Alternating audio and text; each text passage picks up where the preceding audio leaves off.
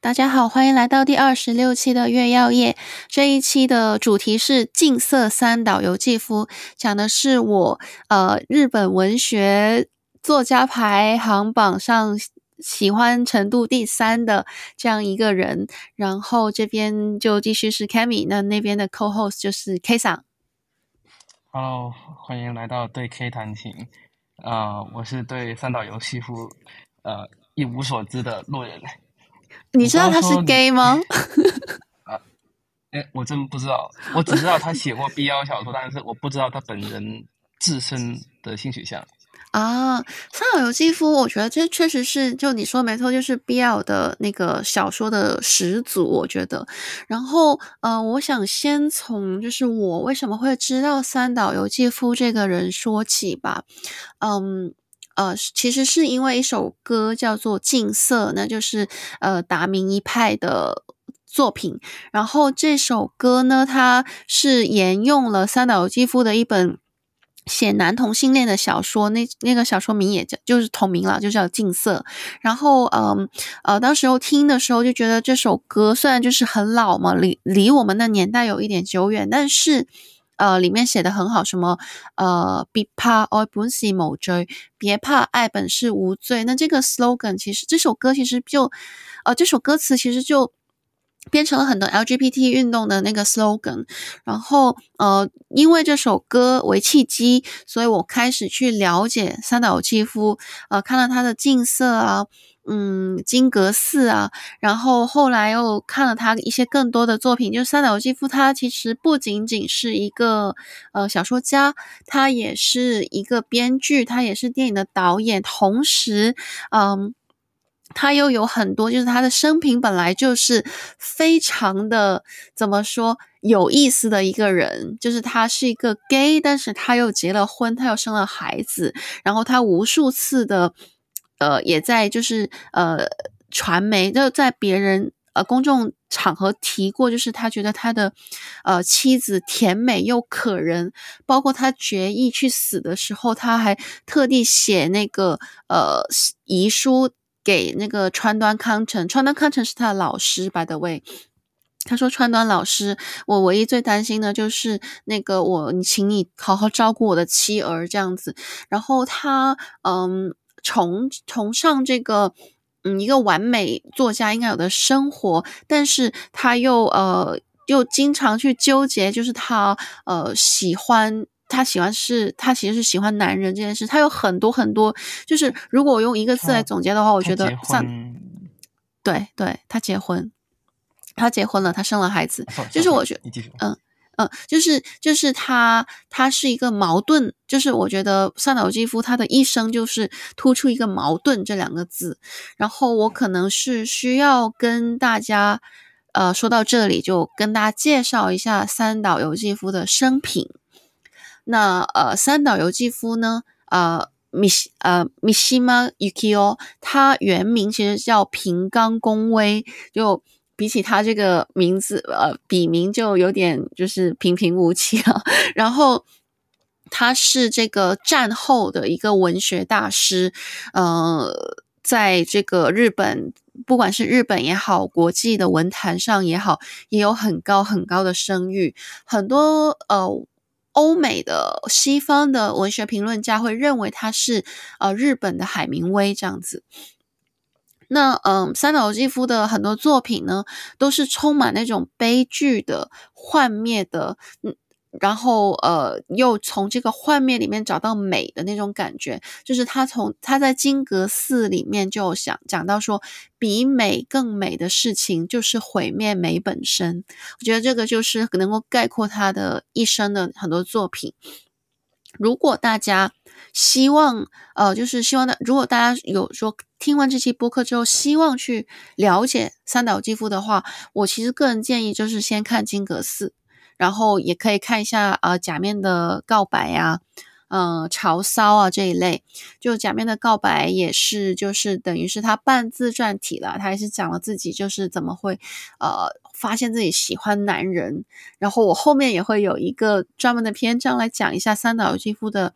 男色情节，包括他也跟他死亡分不开的这个男同性恋的情节这样子。然后，嗯，三岛由纪夫呢，他曾经三度入围诺贝尔文学奖，但很悲剧的是呢，他没有获得过。呃，然后他有一次，在一九六八年，他更是跟自己的老师，呃，川端康成刚刚提到的，同时去角角逐这个。诺贝尔文学奖，但是是川端老师获得了当年的诺贝尔文学奖，因为那个理由是觉得呃三岛由纪夫还很年轻，但是呢，很不幸的是，呃，两年之后三岛由纪夫就就自杀了，然后是以一个非常悲剧的，呃，可以说是有点残酷的方式自杀的。K 你知道他是怎么死的吗？嗯，切腹自杀。对对对对对对。为什？如果按照日本传统的切腹的话，那确实是非常非常痛苦。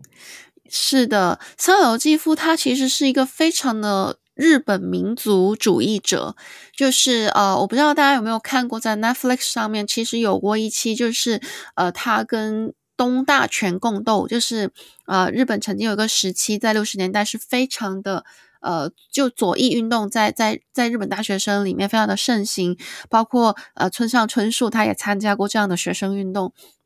在那个时候，呃呃呃，三岛由纪夫他有他就只身一人，只身一人叼着一口烟，他就走进去那个东大，跟所有的那个全共斗，就是那个共产主义的左翼的学生同盟。就一个人对很多人，就舌舌战群雄的那种感觉哦。如果大家有兴趣的话，看一下三岛由纪夫对 VS 东大呃东大全宫斗，这个是也是一个你能很直观的感受到，就三岛由纪夫他就不卑不亢，他就坐在那个讲台上叼着一口烟，然后你知道三岛由纪夫他很 care 他的那个 body shape，你知道就是就把自己呃。呃，锻炼得很 fit，很健美，然后就就跟大家侃侃而谈。然后三岛由纪夫，呃，在这个有点扯远了，不好意思，回到三岛由纪夫为什么会死，呃，怎么死的这件事情，他其实是有一个很大的历史背景，就是在呃一九七零年，就日本战败之后，呃，其实日本就要签一个和呃签署那个条约，呃。自卫队就只能是自卫队，他不能去对外再对外攻击，然后他也要受这个美国的那个监呃呃监管这样子。然后在这样一个大历史背景下，三岛由纪夫他作为一个很右翼的呃日本民族主义者呢，他觉得很悲伤，然后他就呃挟持了跟他的那个同盟一起几个成员一起挟持了这个日本陆上自卫队呃的。那个东部总监部的总监发表政变演说，但是没有，就是自卫队的人没有要理睬他，所以他马上也就采取了他的那个切腹自杀。呃，但是呃，三岛由纪夫呢，他的自杀其实是很不成功的。嗯，他有一个呃非常非常信赖的弟子，呃，去去帮他完成这个。呃，叫做借错的时候，就是那个砍头的时候，他没有成功，那个人没有成功，然后，然后呃，非常的痛苦，就借错几次都不成功。那个那个叫做森田必胜，是他呃生前很信赖的一个一个一个一个同盟一个同盟的成员吧。就是三岛由纪夫曾经这样介绍过森田必胜，就对外的时候，他说：“我效忠于天王。”呃，我效忠于天皇，而而而生田必胜效忠于我，所以我的死肯定是呃会交给生生田必胜去完成，我的借错肯定会交给生田必胜去完成，而结果生田必胜没有帮他完成，就连砍三次都没有把三岛的头颅砍下来，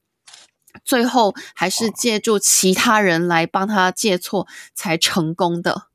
然后，然后就可以想象那个痛楚，肯定是现场就是一片狼藉，也没有按照三岛由纪夫可能想象的那种，呃，很顺畅的、很壮烈的那种，呃，来来报国的那种行为来完成吧。就我觉得，就是你讲话不要讲太满，就就就不不一点。话，他的死应该也没有能够达到呃表达他政见的一个作用，因为对，就还蛮尴尬的。况已经把之前的这个政变也好，他想表达的意见也好，都已经盖过去了，因为可能给大家冲击太大。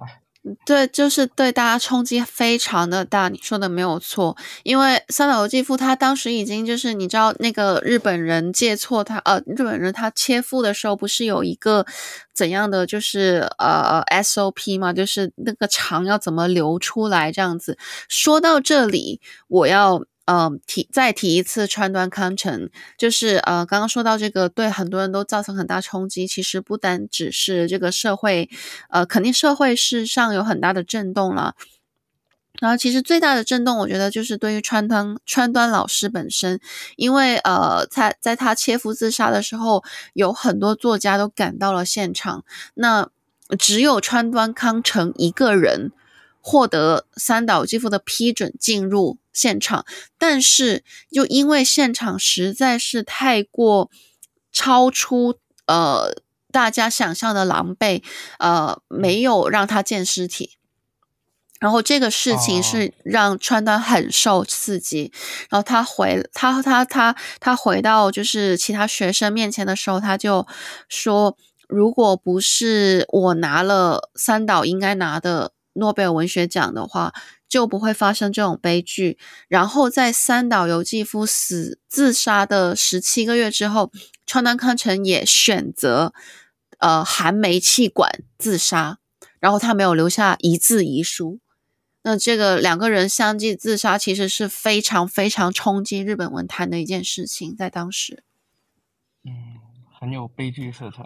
对对对，嗯，但其实呢，我其实不太同意川端康成的说法，就是他他觉得是他拿了呃三岛的奖，然后三岛因为这样而自杀的。我其其实觉得不是这样子的，呃呃，可能不知不知道有多少人知道哈，就是三岛由纪夫他从他在他二十岁的时候，他已经加入了一个切夫会。就你没有听错，日本人是有这个会的，就是大家在研究切腹，怎么切腹才是最标准的，就是你的刀要什么角度进去，那个肠子要留到什么程度，然后借错要怎么完成，然后这个是有一个专门的学会来研究这件事情。然后三岛由纪夫是二十岁的时候就进入了这个会来学习。怎么切腹？所以我觉得对三岛由纪夫来说的话，这是他一生都在彩排的事情。包括我想讲一下这个忧国，嗯，对对，很日本民族主义，也非常的。当时对日对当时守旧派或者右翼的日本呃民族主义来说，应该是一个很重要的一个仪式，或者一个美学。对，没有错。嗯，怎么说呢？有这种说法是，呃，因为三岛呢，就纵观他的作品，他是非常的崇拜男性的，就他无疑是他是个 gay，然后他很崇拜男性，然后他只有对男性才有那个很强烈的性唤起。呃，有一种说法就是在日本，就极端的这种美学来说的话，日本的天皇他就是最。就最 comeback 的男性，最完美的男性，最终极的男性，所以三岛纪夫对天皇就是有最终极的赞美，最终极的爱。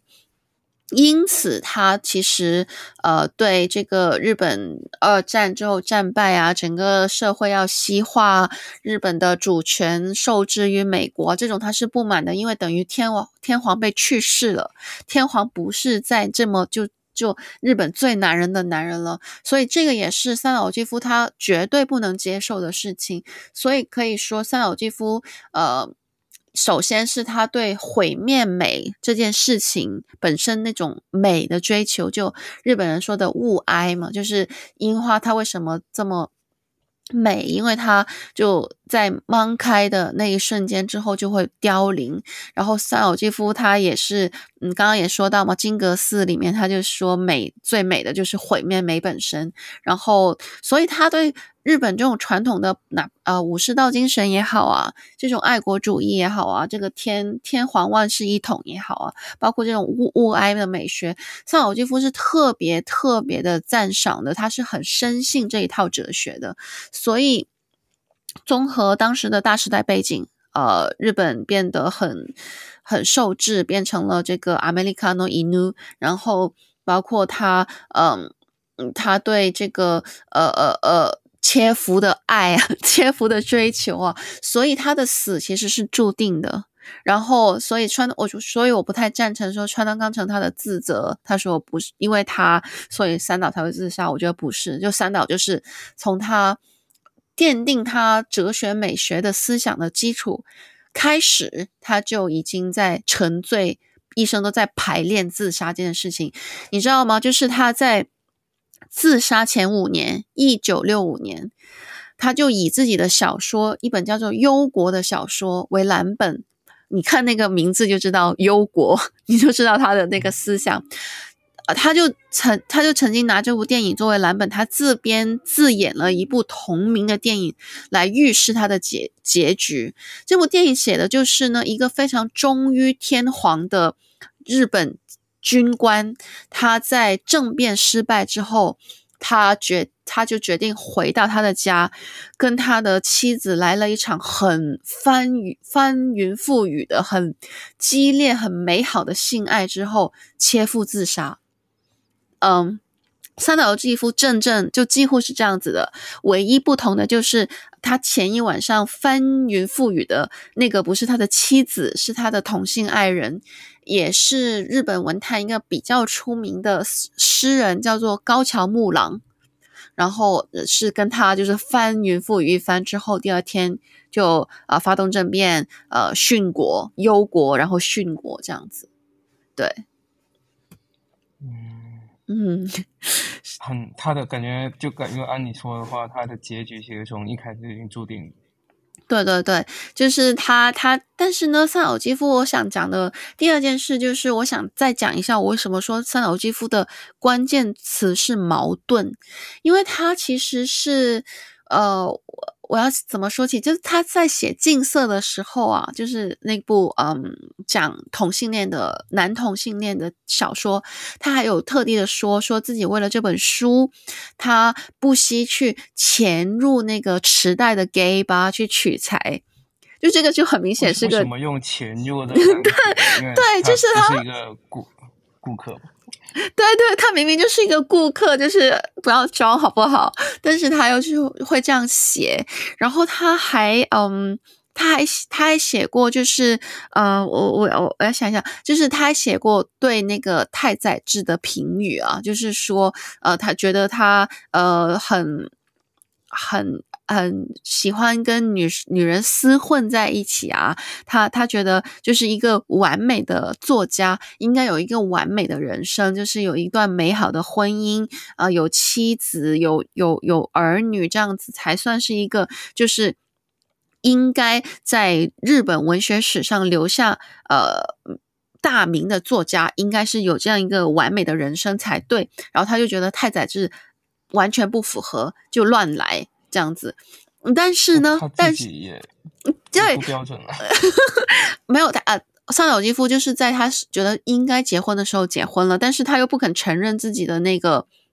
你知道，就是呃，很长一段时间他都不去承认自己就喜喜好男色，公开承认喜好男色这件事情。但是在他的那个，不管是啊、呃、镜色也好啊，诶假面的告白也好啊，他都有很多就半自传式的那种那种。那种独白，包括他，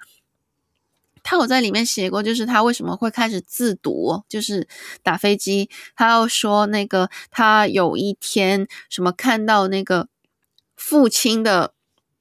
家里的藏品，然后是一个希腊的那种雕像，就是文艺复兴时期啊、那种很典型的、很很很刻画人体的健美的那种，你知道吗？那种裸男的那种雕像，然后在那个时刻，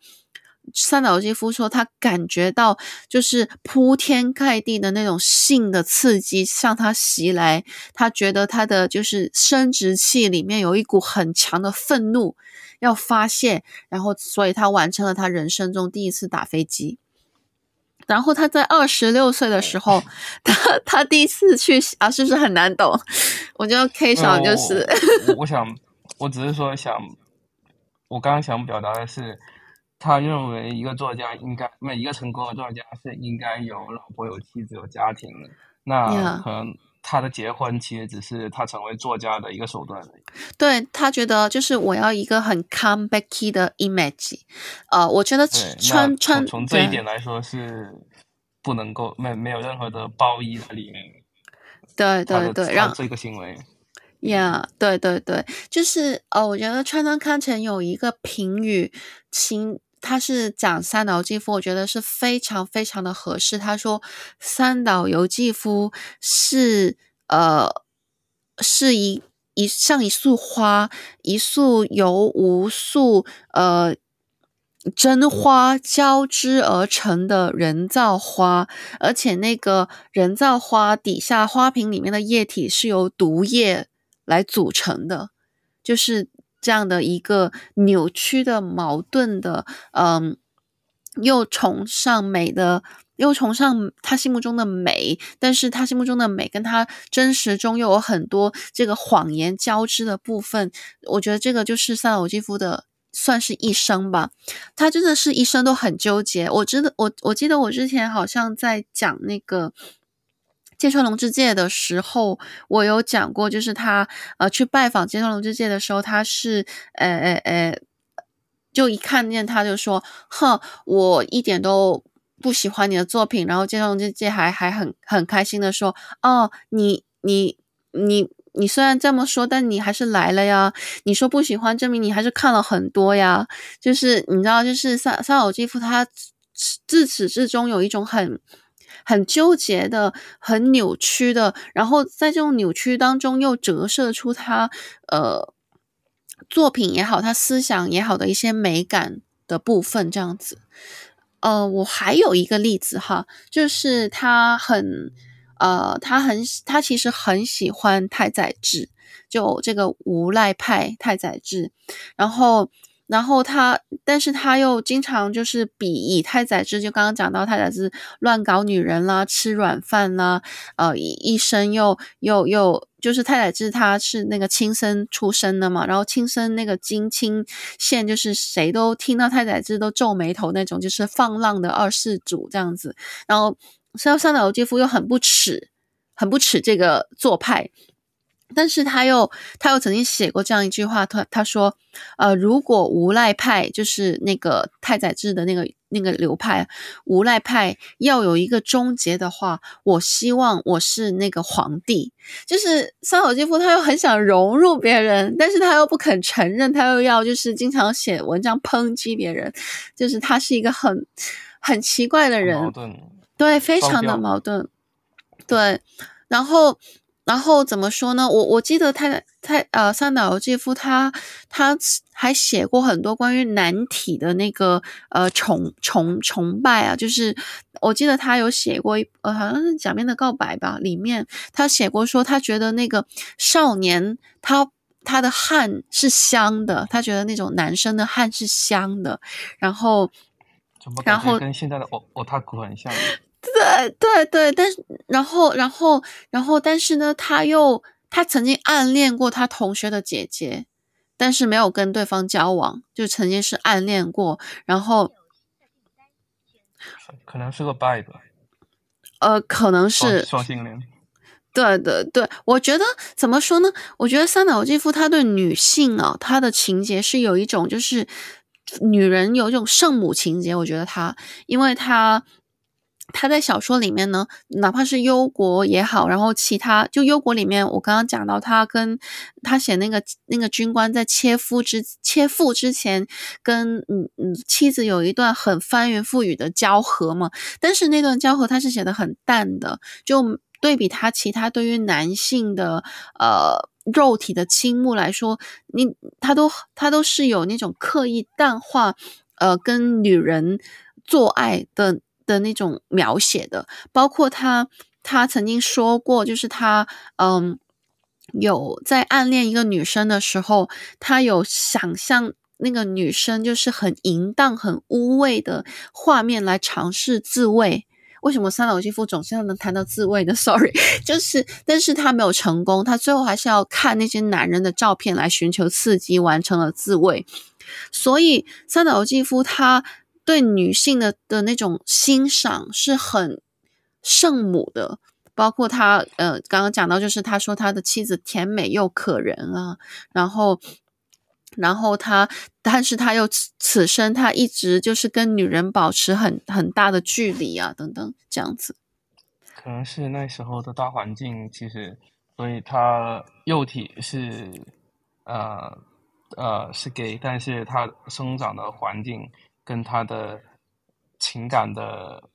变化，其实是偏向于呃一个正常的男女啊，不能说正常吧，是那个时候比较。呃，普遍的呃，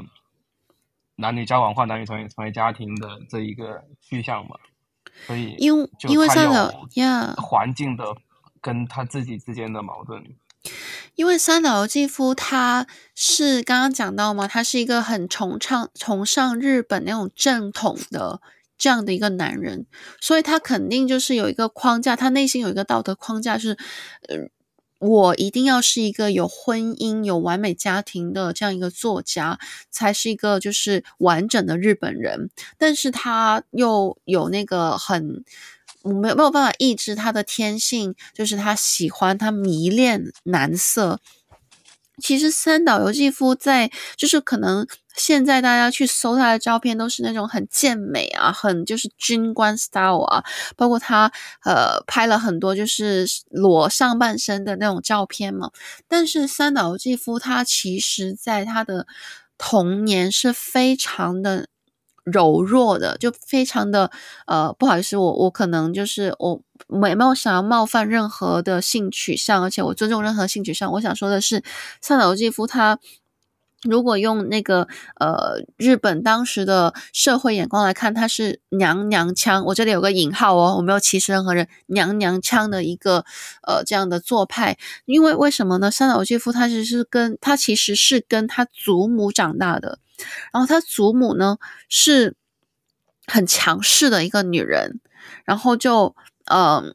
不允许他跟太多的那种呃小男生一起出去很顽皮的玩耍，他就呃只允许他跟女生待在一起。然后，然后他家庭呢，不管是他爷爷也好，他的爸爸也好，都是家里面更软弱的那个人。嗯，包括三岛由纪夫，他其实在他少年，就他回忆他同同同。童年少年时代，他有讲，他其实是很讨厌出汗的，他很讨厌见到这种东西，因为就会很脏，然后出汗。但是他后来为了，就是他，因为他去了一趟希腊嘛，在他二十六岁的时候，他去了趟希腊，所以他看见了，就是很多他心目中的那种美，嗯。所以他决定就是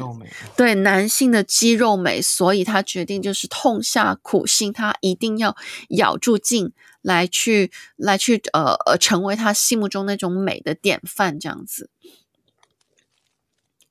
对，然后然后然后也也也。怎怎怎么说呢？我觉得就是总结一下，就是嗯、呃，不管是他童年刚刚讲到的，就是他呃父亲跟也好，祖父也好，就是很唯命是从啊。然后他母亲跟他祖母都是非常的强势，然后然后包括他祖母嗯、不不不允许他跟呃其他的男男孩子接触。同龄男孩子接触他，他就当三岛由纪夫是一个女生一样去养，然后呃，包括他以前暗恋他同学的姐姐，也因为就是嗯，他他他各种那个严很严的家教，所以就没有没有没有呃很好的结局，就夭折了。所以种种的这个呃机缘巧合之下，呃，三岛由纪夫就呃变成了一个非常迷恋男色的人。然后我讲到这里，其实我是非常想念一段这个近色里面他是怎么去形容男性的美的，如果你不介意的话。嗯，就嗯，当开开眼界了。嗯、OK，对，然后我要先说一下，呃，三岛由纪夫他他迷恋男性肉体有几点。一个是乳头，他曾经用这个日本的樱花来比喻过男性的乳头。然后第二就是腋毛，他很喜欢这个浓密的腋毛。我我在这里先给你做一些心理建设。好，我就稍微念两句哈。嗯，他写的是呃哦，晋江就是近色里面的晋江。他说他裸露的腋下所看到丰饶的毛。让他们大吃一惊。它长得如此浓密，甚至令人感受到似乎没有必要。可以说，少男们都是第一次见到这样浓密的夏季草丛似的腋毛，这是他对腋毛的迷恋。然后，第二第二个就是他写这个这个呃乳头啊，清显无意中举起了。左胳膊枕在脑后，比起左胸隐约可见的像樱花蓓蕾般的小乳头，对，就读这两句好了。就是嗯，三岛由纪夫对男性崇拜，想起了，对让我想起了那个战场上的啊，对。呀对，是谁？呃，杰西吗？杰西他脱在法庭上脱下衣服的时候，坂、嗯、本龙一他眼都盯直了，对，发亮了。嗯，对，可能是有点类似的场景吧。嗯，我觉得你说的对，因为就是，嗯、呃，他他他那个呃，Merry Christmas, Mr. Lawrence，其实也是讲二战的，对不对？好像是，嗯，对对对，是二战，二战的那个一个战俘营里面，嗯嗯嗯，我我觉得是，就是因为这个也是同性恋题材的电影嘛，然后它其实也是那种就是二战战争这件事情，战争这件事情让同性恋变变得更平常了，就是呃很就我们其实也听过很多军营里面的那种呃事情嘛，就是呃在一个。百分之九十以上都是纯男性的社会里面，战争的审美很多时候是很强调雄性美的，很强调雄性特色的。然后，呃，三岛由纪夫本人也是一个，就是他很崇拜那种军官啊，他很希望呃通过。呃，战死啊，等等啊，殉国等等这一些意象，一一些呃行为来来来表现他的浪漫，就那种又暴力又美，嗯的那种精神，就是雄性精神崇拜的这样的感觉。所以呃，我觉得就是其实是共通的，就里面的那种原动力。但是三岛由纪夫好像并没有成为一个军人，然后。去呃，就他理想中的民族主义去去战斗，好像是没有吧？好像啊，对，一直都是一个作家身份。嗯、对你没有，你讲的没有错，就是三岛由纪夫他年少是非常的多病柔弱的，然后他其实是非常的，他曾经是参加过那个征兵，然后。然后他他在那个二战就进入最最后阶段，就日本差不多要战败的时候呢，三岛由纪夫是收到过征兵的那个检查通知，但是呢，他因为年弱多病嘛，然后有个军医，我不知道是把他误诊为肺炎还是怎么样，反正就是呃，最后是没有参加这个呃入伍的这件事情的，然后。然后他嗯，后来呢，他好像是因为呃，日本就是一九四五年，就差不多已经是强弩之末了，就可能就你只要是个男人，都要去上战场的时候呢，三岛由纪夫终于终于就从那个坐冷冷板凳的男人变成了终于被征召了，然后，但是呢，又因为他在出发。就真正上战场之前，他非常重的感冒了一场。然后军医他又就是好像是发现他当时是感冒到有肺炎还是怎么样，然后他就马上被遣返了，就是不能传染别人的程度。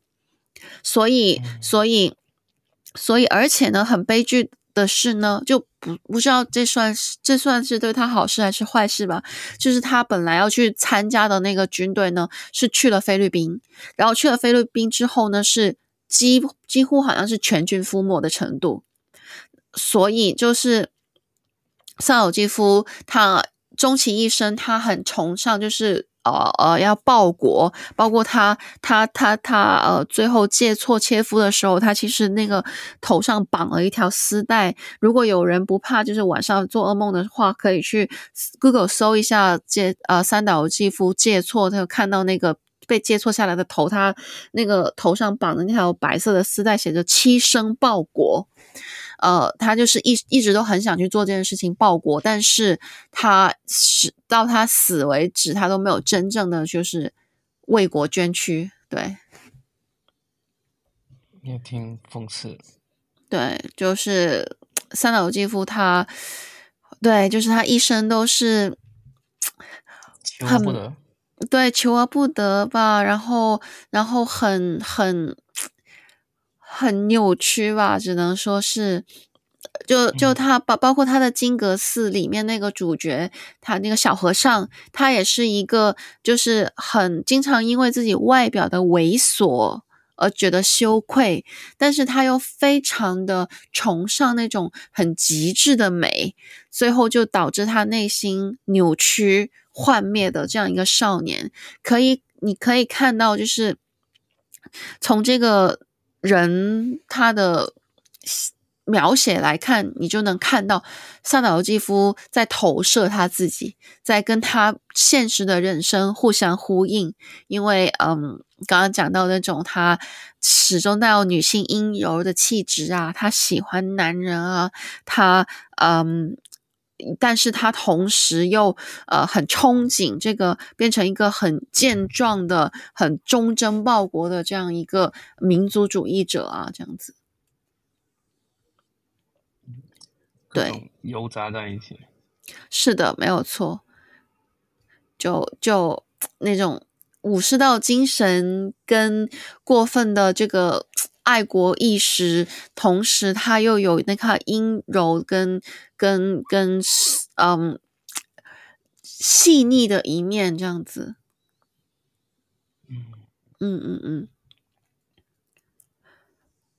然后他一生可能失意的部分其实也挺多的，呃，包括呃刚刚讲到的1968年的那个诺贝尔文学奖公布的时候是川端康成，不是他。然后三岛由纪夫呢，他第一时间知道了不是自己之后呢，他是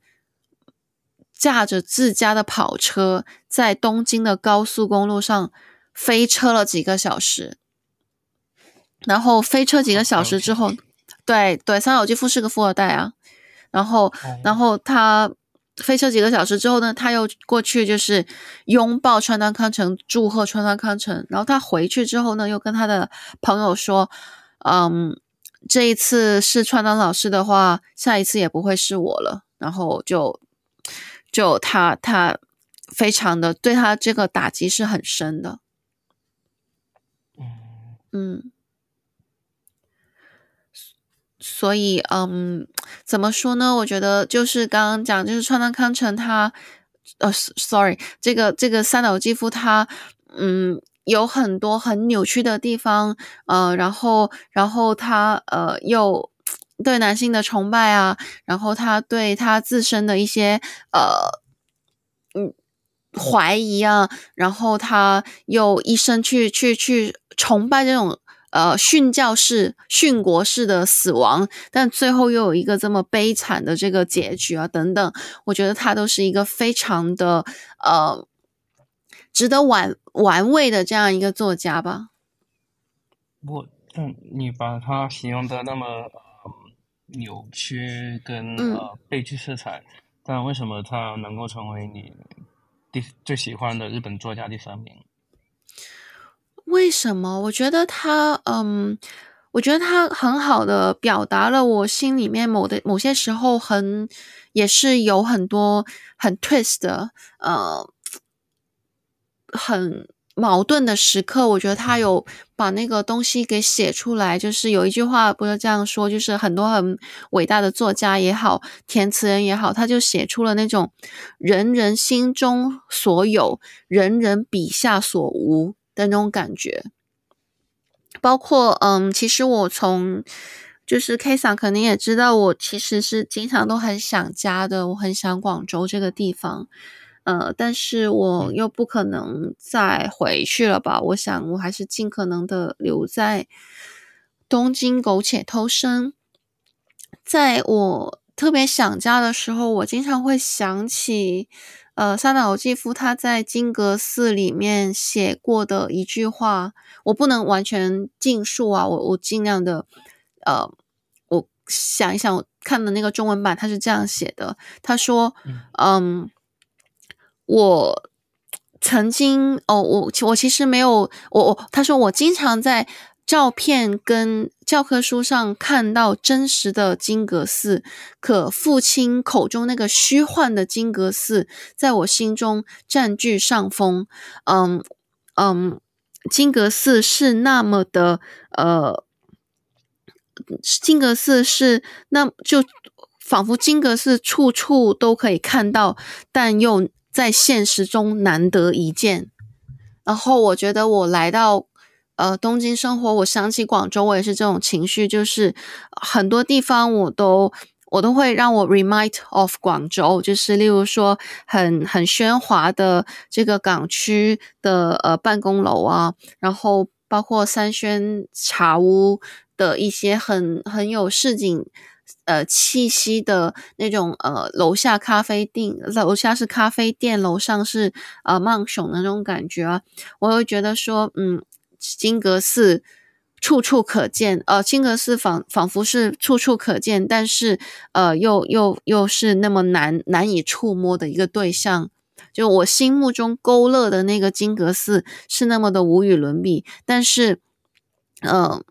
我现实中看到的那些类似金阁寺的东西，它其实都不是我心目中的那个金阁寺。我觉得这是也是我对广州的一种感觉，在我来了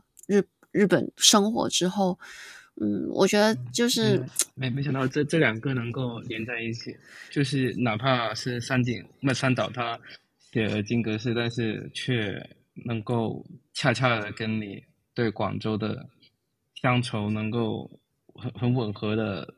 引起了共鸣，是吧？对，就是那么伸手可及又那么不可触碰。但嗯，如果这也有可能是啊、就是因为没有一直看，呃呃，可能就是因金格是一直活在美好的幻想跟回忆里面，所以它永远都是美丽的，就跟已经没办法到达的广州永远活在回忆里面，然后被回忆所美化跟，呃不断的加强它的印象，然后所以它一直是一个美丽的广州。对，而且就是你也知道，就是如果再回去的话，其实那个广州也不是我想象的广州，就是不是那个诶南方周末的广州，不是那个还呃有那么一点点呃对，就是很就我肯定是美化了，我在回忆中我肯定是美化了广州。嗯、呃，他他有他有他在金阁寺里面有另外一句话，他说我的手。一旦触及那些我想抓住的东西，那个东西就会马上的变成灰，而我的希望也会完全的化成沙漠。我觉得就，嗯，嗯，三岛由纪夫他呀，你说你说，啊，有点像我自己持っているもの，没有言叶，就是我自己内心里面经常会有的一句话，就是本当に欲しいものは口にしない。 就是你真正想要的东西，你是不会说出来的，因为，嗯、呃，你一说出来，你把你真正想要、想要达到的东西或想要做的事情化成语言，它就已经，呃，没有那么，呃，对，没有你想象的时候那那种美了。那种美好，因为它已经被化成了一个可以用来传播，可以用来呃给别人听，可以可以用来随时呃随处可可以放的一个物件，因为它已经变成语言丢出去了。但是你真正想要的话，你是不会想把它换成语言。所以刚刚那句话跟这句话有点感觉有点共鸣。对，就是。真正的你，你想，你你你脑海里面那种美其实是不可描述的。然后，如果就就就像金阁寺里面的那个少年想想象的金阁寺本身的美，也好像我想象中那个啊，我好像寄托了很多情感的广州也好，与其说是他们本身这个物件、这个城市它真实的美吗？其实不是的，是我。是幻象而已，是我们呃倾尽我们所有想象力，所有呃呃不可得的情节去想象中成一个美，然后一旦你把它描述出来，一旦你真真的去接触它，它也是化为沙漠这样子。嗯嗯，我我很还是将他的呃对美写成了文字。对，就把他呃，对美的想象啊，对美的这种呃，可可可可望不可及的这种也，也也也也去也也写成了文字。包括他，其实他终其一生，他都有呃，去用他的身体力行去追求他的美吧。包括他觉得死亡很美，他觉得切腹很切腹很美，他觉得为了。日本而牺牲很美，这些事情他都有去践行。虽然那个结局是比他想象要残酷、要痛苦很多，但是嗯，不知道纠结跟悲剧，可能就是这些日本作家们不能不能切割的一个部分吧。包括他的他的含煤气管自杀的。呃，老师川端康成，包括他一生都喜欢的这个太宰治，他最后也是选择嗯，哦，亲手毁灭自己，而且太宰治也是自杀了四次。对，呃，感觉那个年代的日本的文学作家都是把死当做一个最高荣誉，就他的他想在自己最巅峰的时候死亡，是吗？呃，就。死勿哀吧，就是死死本身很美，这样子，他们有这种想法，嗯、对。但好像不知道跟当时的大环境有没有有没有关系，因为呃，肯定有关系嘛。对，那时候就是战后嘛。嗯，日本就是被就是摧毁了嘛，在他们心目中那个日本。嗯嗯。嗯，因为呃，嗯，那个。战场上的那个 Christmas，Merry Christmas，嗯、他也是，嗯、呃，在最后就，呃，是是呃，日本宣布投投降还是怎样忘了，嗯，就是大批的日本军官也是一起去集体自杀，嗯嗯，那里面也有讲到了日本人对于自杀的一个美，嗯，的一个追求，嗯。嗯嗯嗯嗯，对，嗯，anyway，就是呃。回到三岛由纪夫这个人本身的话，呃，我是比较推荐大家，呃，从这个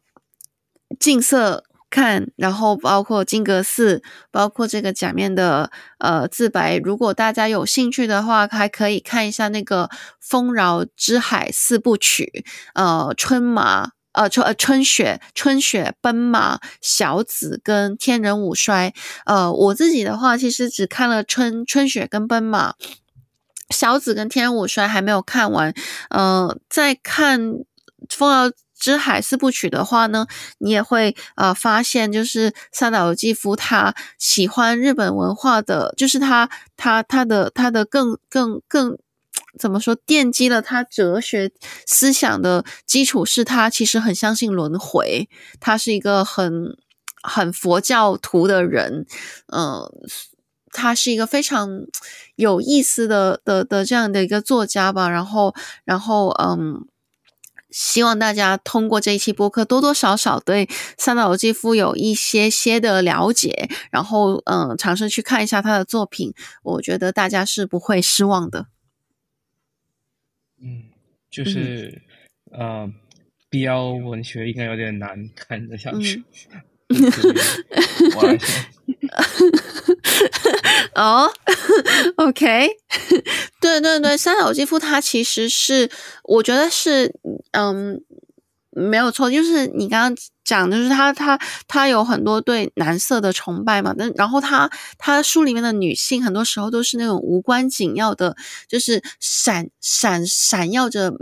圣母光芒的这种美学的附属品。就是包括忧国里面这种，呃，这种就难得他他有突出这个夫妻之爱的小说，也是那个女性也是一个非常的，就是那个男性军官的一个崇拜者啊，呃，追随者啊，然后为了那个丈夫的痛苦而痛苦，但是她没有什么。就是没有什么笔触去证明这个女性本身是呃存在的，就是所有的这个这个笔触，这个呃忧国里面的对于这个东西，这个爱情的描写，都是我觉得都是三岛对天皇的爱这样子，嗯，就借借。借一个爱来表达另一个爱，爱。对对对对，就是那个那个中尉，他这个军官，他在切腹的前一刻，他还写下“天皇万岁”四个字作为人生的绝笔。然后，嗯，也如我们一开始提到的这样子，在武士道精神里面，男性之爱的终极精神载体就是天皇，天皇就是所有承载他们的爱的那个物件，这样子。所以，呀。就是神话神话化的天王皇，如同这个希腊之神一样的天皇，是寄托了三岛由纪夫很多对男色崇拜的这样一个终极的归宿吧。然后他最后也是按他自己所想，哈，就是呃用死亡去呃宣告他对天皇的效忠。嗯嗯，虽然不太能理解，但是。也知道，至少知道他是怎样一个人。对对，因为嗯，正如他自己写过的，他说：“我的心之所向是死亡、黑夜和鲜血。”那总结一下的话，呃，三岛由纪夫他不管是嗯政治行动啊也好啦，他的自杀也好啦，都是建立在他自己一套很我们现在看来可能有些扭曲。的美学基础上面的，然后他就用他的呃文字去写了这个美学观，然后他用这个行动去实践了这个美学观，然后嗯嗯，最后做出了这样呃他觉得很残酷又很美丽的的的决定，所以嗯。你可以说他是一个呃很悲剧的人物也好，你说他是一个就是用最后用死亡去践行他心目中美学的艺术家也好，无论如何，他都是呃，我觉得是他心目中的那种英雄主义、那种浪漫主义花，嗯、就是呃非就是怎么发挥到了极致。这样子，那也确实呃震惊了这个世界，震惊了当时的文坛，也也也也这个这个回荡至今嘛。我们这一期的播客也多多少少嗯，希望能够传达他想要呃捍卫的那种美学给到大家。让我想起菊与刀。可能他本人就是菊与刀的一个，Yeah，我觉得他肯定，Yeah，Yeah，我觉得他就是这样子的，就就嗯，Anyway，如果大家嗯有兴趣去了解那种就是很正统的呃日本美学怎么在一个呃。崇崇拜男色，嗯，又敏感细腻的作家身上得到呃他的体现的，然后想想知道他是怎么，就是这种具有自毁力量的呃日本文学，呃，他到底写出了哪些呃作者想要表达的东西的话，哦，欢迎大家就是了解一下三岛由纪夫，了解一下他的心之所向，为什么是死亡、黑夜和鲜血。当然，如果你呃也跟像三岛由纪夫一样喜欢就是呃男性的话，嗯，我觉得他写男性肉体也是写得很美的，浓密的夜猫，樱花般的乳头，嗯，欢迎大家 多去看看三岛由纪夫，多读书，多看小说。然后我们这一期的播客就先到这里，呃，谢谢 K 桑，然后谢谢大家，我们下一期再见，拜拜。